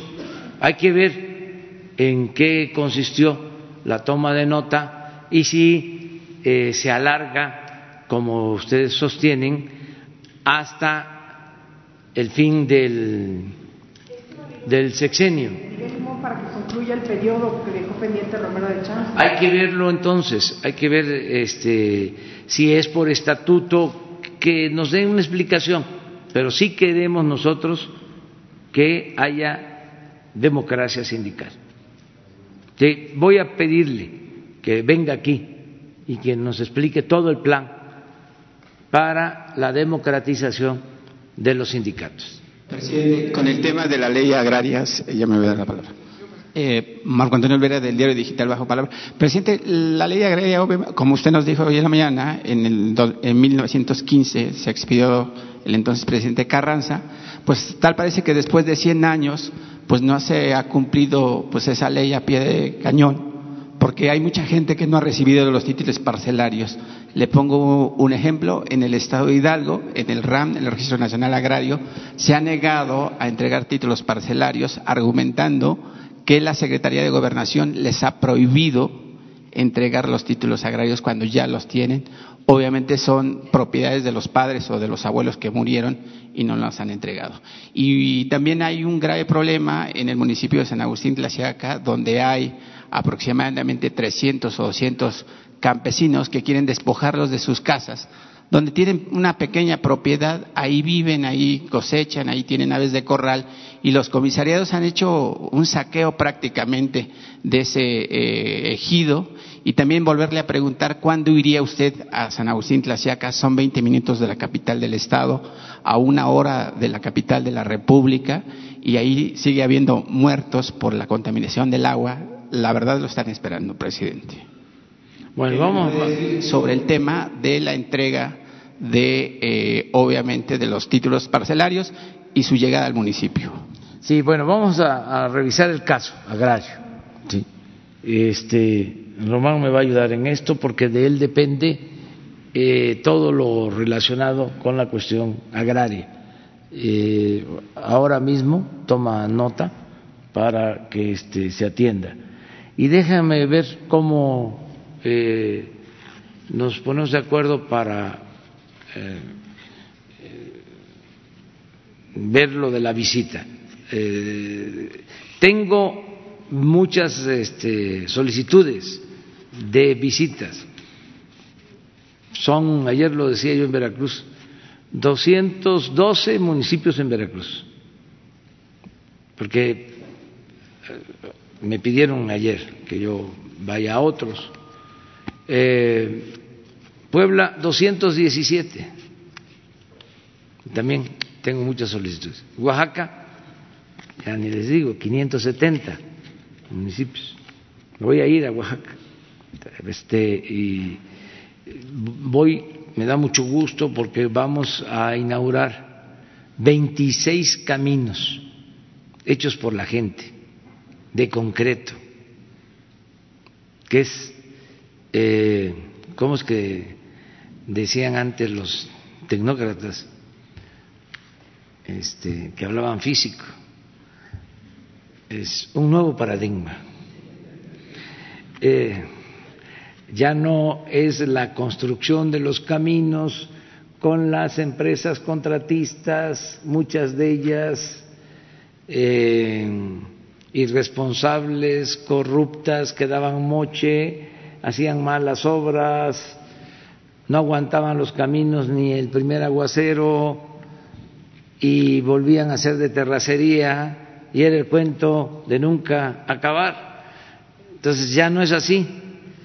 Ahora se entrega el apoyo a la gente, a las comunidades, ellos hacen los caminos de concreto, trabajan hombres y mujeres, caminos bellísimos, porque las mujeres, ya lo dijimos en una ocasión, son muy sensibles, delicadas, tienen mucho sentido de lo bello, de lo exquisito, recogen las piedras del tamaño que se necesita y los caminos llevan piedra, así como tejidas. Este, son eh, caminos, eh, obras de arte, artesanales. Entonces, bien hechos, vamos a inaugurar ya 26 así. Yo recuerdo que cuando propusimos esto, decían los eh, funcionarios, pero la gente no tiene capacidad, no tiene eh, capacidad técnica, como si los constructores de Monte Albán, los mejores eh, trabajadores de la construcción del mundo, allá en Nueva York y en todos lados, son los que hacen las grandes obras, los grandes edificios, no pudiesen hacer un camino de concreto.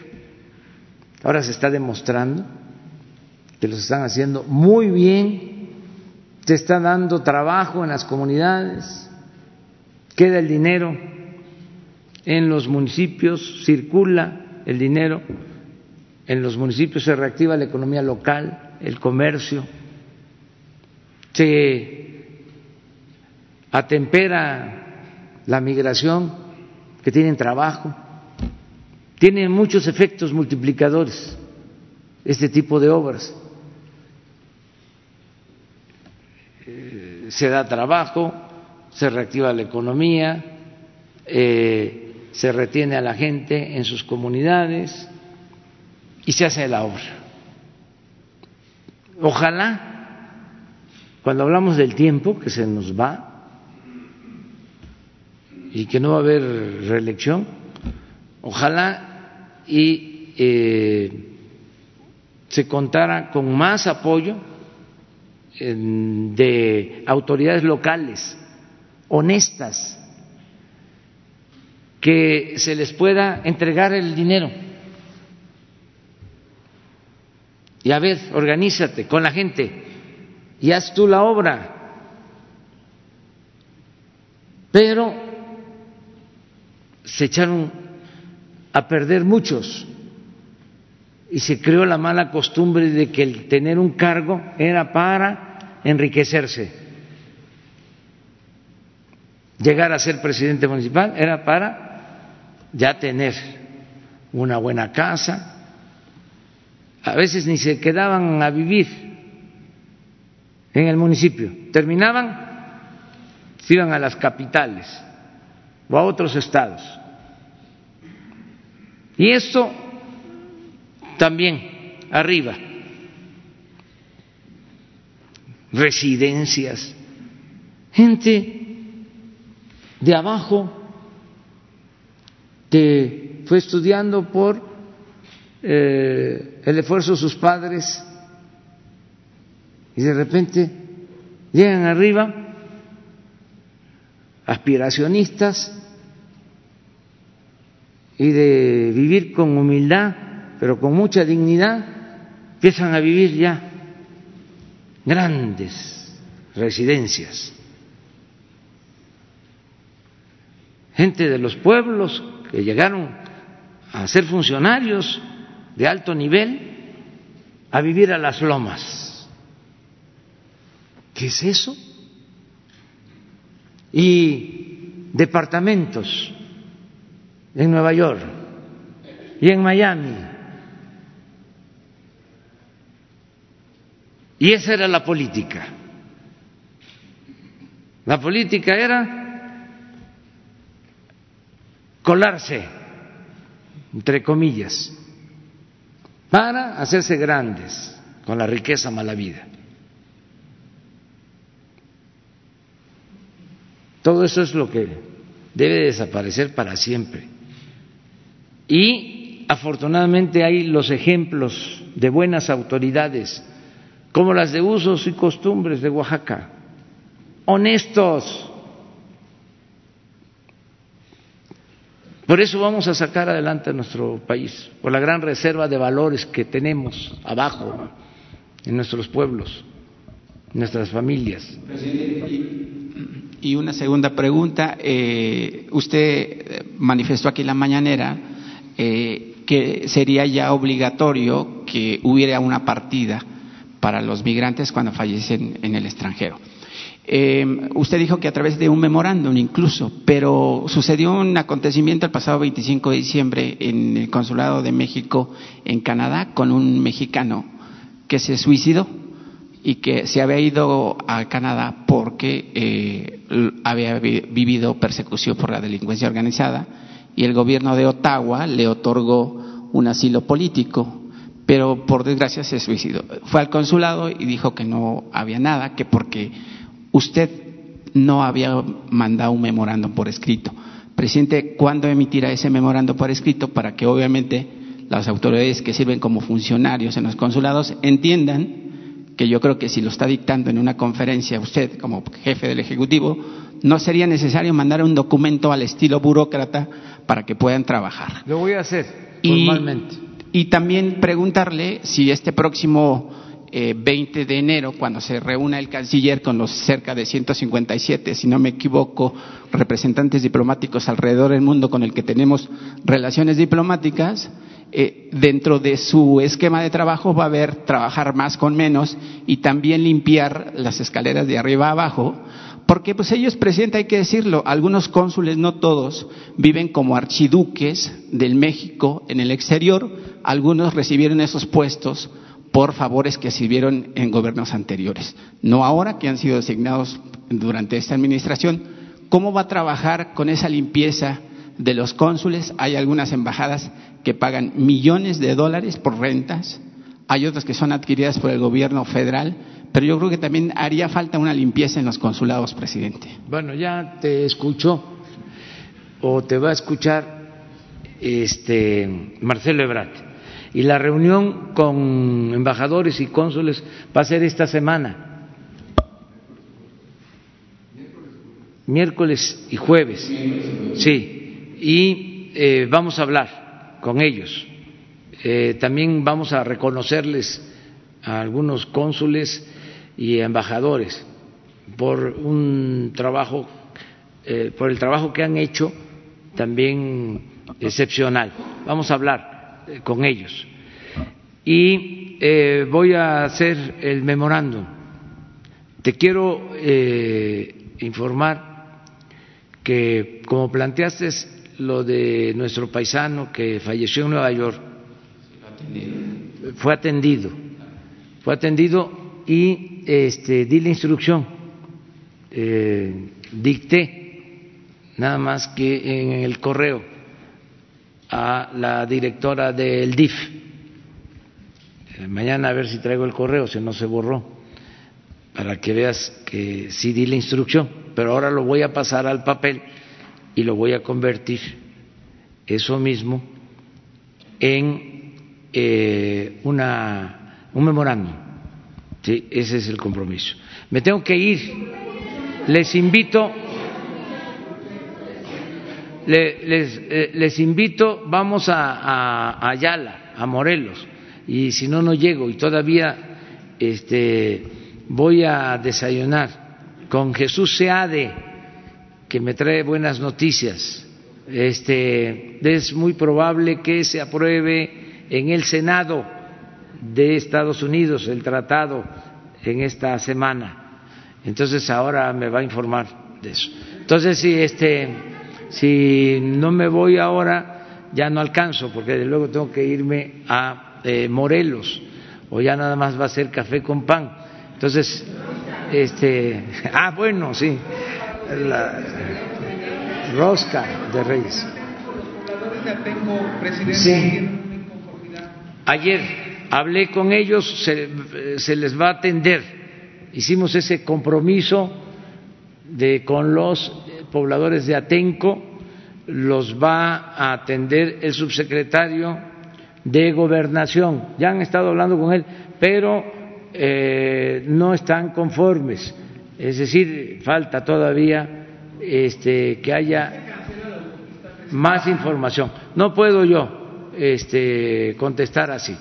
Vamos a analizar las cosas bien y este, que se vea este asunto. ¿sí? Hay cuestiones en donde yo sí puedo decir tajantemente. ¿sí? Ahora fui a Pahuatlán, Puebla, y hay un gasoducto, pues imagínense el trazo, es por un cerro sagrado. es realmente una ofensa a las tradiciones de los pueblos, o sea, pasar por lugares sagrados, un gasoducto, ahí sí, tajante, no, no. En otros casos, ver, porque todo esto implica, eh, acuérdense ustedes, recursos públicos. Imagínense decir se cancela una autopista que ya está por terminarse y entonces se queda ahí la obra y si el dinero es sí la autopista era parte del, proyecto del aeropuerto de Texcoco pero, pero hay que esperar a ver qué uso tiene. O sea porque si ya está terminada o por terminarse no se puede decir este se cancela no estoy diciendo con esto de que no se pueda cancelar o que se vaya a cancelar. Lo que quiero es que se haga un análisis racional, porque nosotros somos simplemente representantes de los dineros del pueblo, administradores de los dineros del pueblo, de todo México. Entonces tenemos que cuidar los recursos. Antes a lo mejor había el pretexto que como se robaban el dinero arriba o se permitía la corrupción, decía, si roban los de arriba, ¿por qué no vamos nosotros también a sacar este provecho de algo? Pero ya no es así. Por ejemplo, lo de los gasoductos. Resulta, en este caso sí, no es posible que el trazo afecte un centro ceremonial. Eso es eh, inaceptable. Pero tampoco es decir, a ver, este, ya no se haga el gasoducto, porque resulta que es inversión pública. Bueno, en esa misma zona faltan subestaciones para el abasto de energía eléctrica. Y se produce la energía eléctrica con gas. Y ya no es eh, el tiempo en que eh, todo se privatizaba. Ahora la Comisión Federal de Electricidad sigue siendo una empresa pública, una empresa de la nación de todos. Si le va mal a la Comisión Federal de Electricidad, quiebra la Comisión Federal de Electricidad, como era la intención que tenían, imagínense, este, no se pudiera garantizar que no aumente el precio de la luz. Podemos garantizar que no aumente el precio de la luz y más adelante hasta bajar el precio si podemos, porque es de la nación la empresa. Si no fuese de la nación, no bajaría el precio de la luz. Entonces necesitamos cuidar la Comisión Federal de Electricidad, como necesitamos cuidar Pemex. Nada de que el charrito Pemex aguanta todo, que ya está hasta sambo de tanta corrupción y de aguantar este, todos los saqueos. ¿eh? ¿Se reunirá con la gente? Sí, sí, sí, tenemos que platicar con ellos y me dio mucho gusto eh, encontrarlos ahí ayer en Texcoco, este, porque traen sus protestas y este y quieren este, al mismo tiempo que se les escuche y haya diálogo y nosotros estamos dispuestos a eso. Este, tienen una actitud propositiva, vamos a decir, y claro que va a haber diálogo y los tienen que atender y si tienen la razón se les va a dar la razón y si no se les va a argumentar. ¿Por qué no? O sea, porque esto no es un asunto de imposiciones o de caprichos. Es convencer este, de que necesitamos eh, buscar siempre el bienestar del pueblo, el bienestar de la gente, poner por encima de intereses personales o de grupos el interés de la nación, el interés general, el interés de todos los mexicanos y lo están entendiendo muy bien. Y ahí vamos adelante. Bueno, nos vemos mañana. Mañana nos vemos. Mañana. viernes, dijo de Mira, para hoy. Él, él queda apuntado para mañana.